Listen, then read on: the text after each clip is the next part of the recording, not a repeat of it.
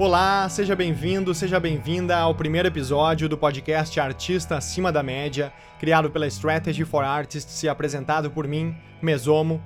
A cada 15 dias eu compartilho as minhas experiências sobre construir uma carreira no universo artístico, sobre empreendedorismo, gestão, criatividade, tendências, estratégia e muito mais, com o objetivo de ajudar a transformar os jovens criativos em artistas acima da média.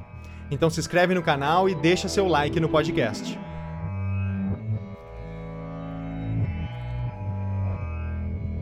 Nesse primeiro episódio, a gente vai fazer uma introdução de tudo que vem pela frente no podcast Artista Acima da Média, bem como nos conteúdos do Strategy for Artists. Então hoje a gente vai conversar sobre os três principais pilares iniciais para um jovem criativo se transformar em um artista acima da média. Mas por que acima da média? O que é ser um artista acima da média? Bom, hoje a gente vive em um mundo onde a informação é cada vez mais democrática e acessível. Hoje a gente pode aprender sobre qualquer assunto de qualquer lugar. Qualquer pessoa pode acessar conteúdos, comprar cursos, mentorias, tutoriais e alcançar um alto nível de habilidade em qualquer área que desejar e se dedicar. Ao mesmo tempo que isso é ótimo porque dá chance para todo mundo, o fato de minimizar as barreiras de entrada faz com que cada vez mais gente entre nesses mercados. Isso faz com que a concorrência aumente e que tudo comece a ficar cada vez mais saturado e competitivo. Assim vai ficando cada vez mais difícil se destacar na multidão. Mais informação, menos barreiras de entrada, que gera mais competição e menos destaque para todo mundo. Quando antes bastava um bom material de boa qualidade para chamar a atenção do seu cenário, hoje o nível está cada vez mais alto, os mercados estão cada vez mais disputados, de forma que apenas focar na parte artística do seu trabalho já não basta. Um bom trabalho todo mundo faz, isso já é a média. Então, para conseguir ter destaque, conseguir se posicionar como alguém importante na sua cena, para começar a ser visto como alguém relevante, a gente precisa ser acima da média. Fazer o que a média não faz, saber o que a maioria não sabe, fazer todos os dias o que a maioria nem tenta aprender. E nos últimos anos, estudando e aplicando todo tipo de conhecimento, de técnica e estratégia, desde os tempos da faculdade de administração que eu fiz, do MBA em branding, dos tempos que eu trabalhei como consultor de planejamento estratégico em empresas, até todo o período de construção da minha carreira artística e da minha marca de eventos, eu fui aplicando e observando o que funcionava ou não na prática, o que era mais essencial, o que realmente fazia a diferença na evolução da carreira. É claro que tudo isso é uma carga de aprendizado gigante, mas sintetizando e resumindo ao máximo, eu consegui reunir em três pilares principais que servem para guiar esse início de conversa, esse início de jornada. Hoje eu vou introduzir esses três pilares, falar um pouco sobre cada um deles, e daqui para frente a gente vai mergulhando mais a fundo nesses e noutros assuntos tão fundamentais para todos nós.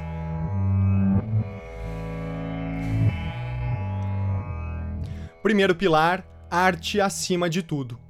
O artista acima da média coloca a arte acima de tudo. Ele investe a maior parte das suas horas em desenvolver o seu talento, ele se cerca de criatividade, ele tem uma overdose de referências. Eu vou explicar. Colocar a arte acima de tudo. Ah, mas isso não é óbvio? Na teoria, sim, mas na prática a parada muda. Olha só. O jovem artista, principalmente no início, ainda não encarou a realidade, ainda não se deparou com alguns obstáculos, não tomou alguns tapas da realidade e não acordou para o tamanho da batalha e do desafio que é se transformar em um artista de verdade e viver disso como carreira. Por isso ele ainda não aplica todo o seu potencial disponível em desenvolver o seu talento, em otimizar suas habilidades. Não coloca a arte acima de tudo.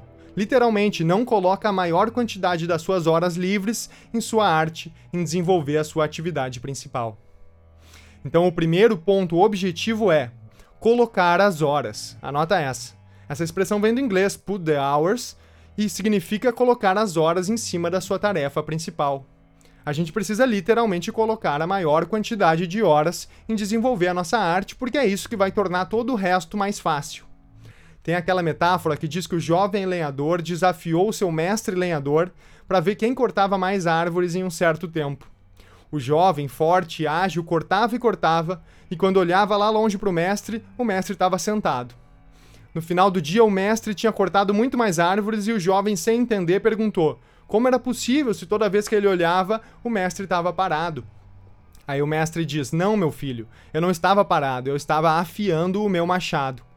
A maior parte do tempo eu gasto afiando o machado.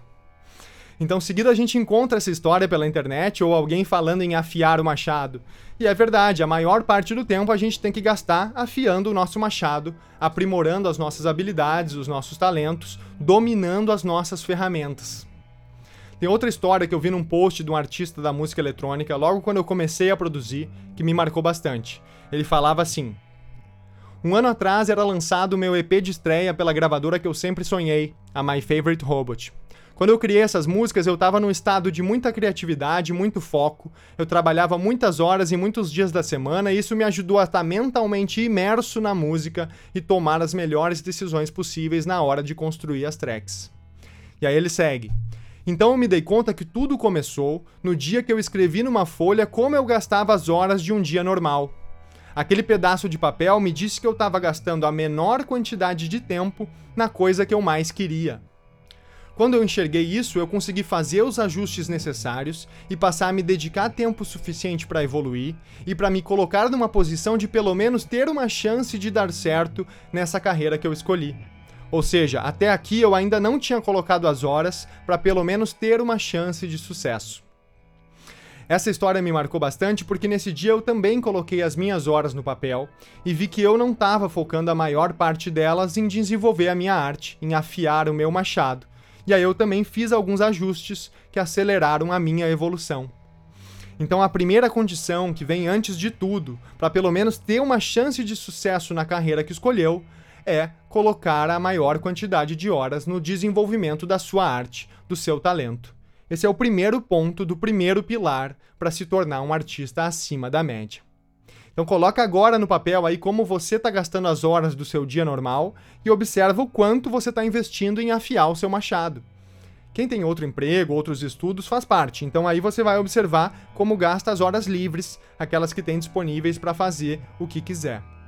A maior quantidade de horas tem que estar destinada em desenvolver a nossa arte. Isso engloba treinar, estudar, praticar, fazer cursos, fazer aulas. Aqui é onde a gente mais para frente vai falar sobre construir uma estratégia de aprendizado dependendo da fase que a gente está. Mas para começar, repensa as suas horas, controla como está gastando elas, direciona para sua arte, faz os cursos, estuda, pratica e foca em desenvolver a sua habilidade principal. O próximo ponto do primeiro pilar, da arte acima de tudo, é cercar-se de criatividade. Estar cercado de coisas que acrescentem o aprendizado o tempo todo, que estimulem a criatividade, que façam pensar e evoluir. Durante toda a história, os artistas sempre costumaram emigrar para lugares que são polos, que são centros criativos das suas cenas. Desde os pintores indo para Paris até os DJs em Berlim, os artistas fazem isso para se cercar de criatividade, para estar num ambiente criativo cheio de estímulos positivos. Quer mudar o seu comportamento? Tem que mudar o seu ambiente.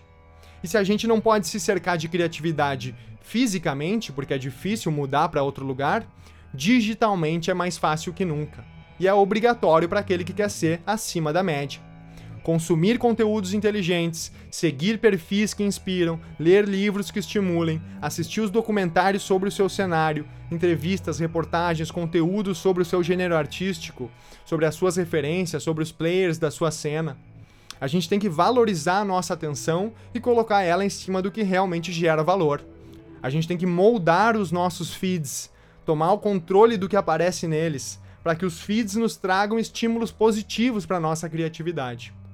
Então deixa de seguir o que não acrescenta e se cerca de criatividade em sua rotina. Nos meus períodos mais criativos, assim que eu saio aqui do estúdio, o meu descanso é assistir algum documentário sobre arte ou vídeo de algum artista criando ou dando entrevistas. Então consome esse tipo de conteúdo no seu momento de lazer, para de assistir séries genéricas e vai assistir a série do Dr. Dre, por exemplo, dá uma pausa nas notícias ruins do Brasil e vai ver o documentário de algum artista foda aproxima a criatividade da sua vida.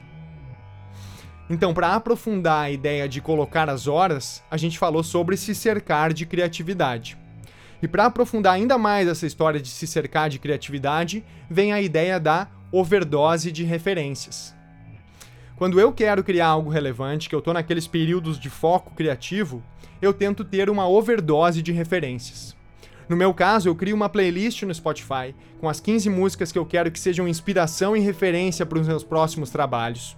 Aí eu pego essa playlist e ouço infinitas vezes, em diversos momentos, correndo, cozinhando, estudando, antes de dormir, no café da manhã, e sempre com uma percepção crítica, analisando os detalhes, entendendo a relação entre os instrumentos e os elementos, prestando muita atenção. Muitas vezes até anoto algum ponto ou outro que me chamou a atenção, e assim eu fico alguns dias até quase ter uma overdose de referências. E aí então é o momento de sentar para criar. A minha cabeça internalizou aqueles elementos, a relação entre eles, o que funcionou bem ou não. A minha cabeça está treinada para identificar as coisas boas e que me agradam. E aí o meu nível de criação, de criatividade, de produtividade aumenta. Isso porque eu coloquei a arte acima de tudo, coloquei as horas em cima disso, me cerquei de criatividade e tive uma overdose de referências. Então faz isso também, faz a engenharia reversa das suas referências, ouve e analisa até entender como foi construído, toma o controle dos seus feeds e faz ele te apresentar estímulos criativos, consome conteúdos, documentários, vídeos inteligentes e coloque a maior quantidade de horas possível no desenvolvimento da sua arte. Segundo pilar, trace o mapa. Quando a gente vai viajar para algum lugar que a gente nunca foi antes, a gente precisa de um mapa. Hoje é o Waze, mas a ideia é a mesma. A gente nem percebe porque é tão automático, mas toda viagem precisa de uma estratégia. A gente precisa ter clareza do objetivo final, saber o melhor caminho, analisar os recursos disponíveis. Nós vamos de carro, de bicicleta, de ônibus? Quantas paradas para abastecer? Nós vamos pelo caminho mais rápido, pelo mais seguro? Essa série de decisões configura a nossa estratégia para chegar nesse lugar. E quem guia essa estratégia, quem vai nos guiar no percurso, é o mapa. Porém, o jovem artista geralmente tem muita criatividade, mil ideias na cabeça, segue as modas do momento, mas não tem um mapa, não tem um objetivo claro, não tem estratégias pensadas, baseadas em análises de todo esse seu universo. E aí, sem ter um mapa, sem a visão clara de onde quer chegar, o jovem artista fica vagando por aí sem destino, desperdiça recursos, seja tempo, dinheiro ou energia, em atividades que não lhe conduzem para mais perto da sua visão, dos seus objetivos, do seu destino final. Então, o segundo pilar para um jovem criativo se tornar acima da média é traçar o mapa, ter um plano com objetivos claros, baseado em análises, com estratégias e ações adequadas e certeiras e com indicadores para dizer se a gente está no caminho certo. É claro que mapa é diferente de terreno. Por mais que a gente planeje, a gente só vai descobrir o que acontece enquanto for executando. O terreno em si, a gente só vai conhecer quando já estiver indo pelo caminho, usando o mapa e explorando aquele trajeto. É aí que a gente vai começar a descobrir os obstáculos reais, os buracos, as barreiras que são impossíveis de prever, mas que com o mapa a gente tem bem mais segurança e condições de ultrapassar esses obstáculos para chegar no destino final. Com o tempo a gente vai aprofundar essa ideia, mas em um primeiro momento começa a pensar com profundidade qual a sua visão, qual o seu grande objetivo, aonde você quer mirar todas as suas estratégias e concentrar todas as suas energias. Tudo vai partir daí. E o terceiro pilar, viver os três personagens. Hoje em dia não basta ser apenas o artista talentoso e criativo, mas que ignora todo o resto. Para conseguir destaque, ele precisa encarnar três personagens diferentes. Sabe no jogo GTA que a gente troca de personagem dependendo da missão?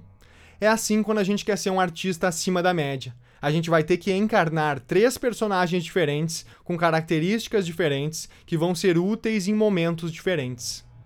E aqui os três personagens são artista, manager e empreendedor. Artista porque é o principal, é a razão que a gente está aqui, é a essência de tudo. O artista para criar arte, para aprender, para evoluir, para transformar. Esse é o personagem lá do primeiro pilar, é o que coloca a arte acima de tudo e é o que a gente já vive na maior parte do tempo. Os outros dois são os que o artista busca evitar, não quer fazer, não acha importante ou quer que alguém faça por ele. Só que para ser acima da média, tem que fazer. Hoje em dia, nesse mundo super competitivo, tem que fazer, não tem jeito. A não ser que esteja satisfeito em continuar na média. E é aqui que está uma das grandes diferenças entre o artista comum e aquele que vai se transformar em acima da média. O que senta na cadeira de manager e de empreendedor, que encara essa parte mais burocrática e estratégica, é aquele que vai conseguir se destacar. A figura de um manager, de alguém que toma as decisões importantes, que vai fazer o networking, que vai analisar o mercado, é algo distante na vida de um jovem artista. Essa pessoa só vai surgir em um futuro distante. E até lá é o próprio artista que tem que lidar com todas essas questões. O artista acima da média tem que ser o manager da sua própria carreira. Anota essa. Então, o segundo personagem é o manager, o responsável por traçar o mapa no segundo pilar, responsável por tratar a carreira do artista como um negócio, por tomar as decisões estratégicas importantes, por fazer o networking, se conectar com quem importa, por pensar nos próximos passos do desenvolvimento do artista, tanto do seu talento quanto da sua imagem. O manager é o personagem que lida com a marca, com o branding, com as redes, com os anúncios patrocinados, com o tráfego pago, com assessoria de imprensa, estratégias de release, Spotify, pitch, playlists, com a carreira como um todo. Sim, você já faz isso. A gente já age como manager da nossa própria carreira. Mas a pergunta é: será que a gente faz isso acima da média? A gente faz como um verdadeiro manager faria? Com conhecimento sobre mercado, estratégia, gestão, marketing, etc? Provavelmente não. E é por isso que a gente precisa estudar essas áreas, aprender o que um bom manager faz, encarnar esse personagem e ser o manager da nossa própria carreira. O terceiro personagem é o empreendedor. Por quê? Porque o jovem criativo, o jovem artista, vai ter que criar estruturas que sustentem a sua carreira, que sirvam de sustentação e de expansão. Ou seja, pagar as contas até tudo começar a acontecer de verdade. E depois que a carreira começar a acontecer, são essas estruturas que vão ajudar a expandir e consolidar ainda mais o artista.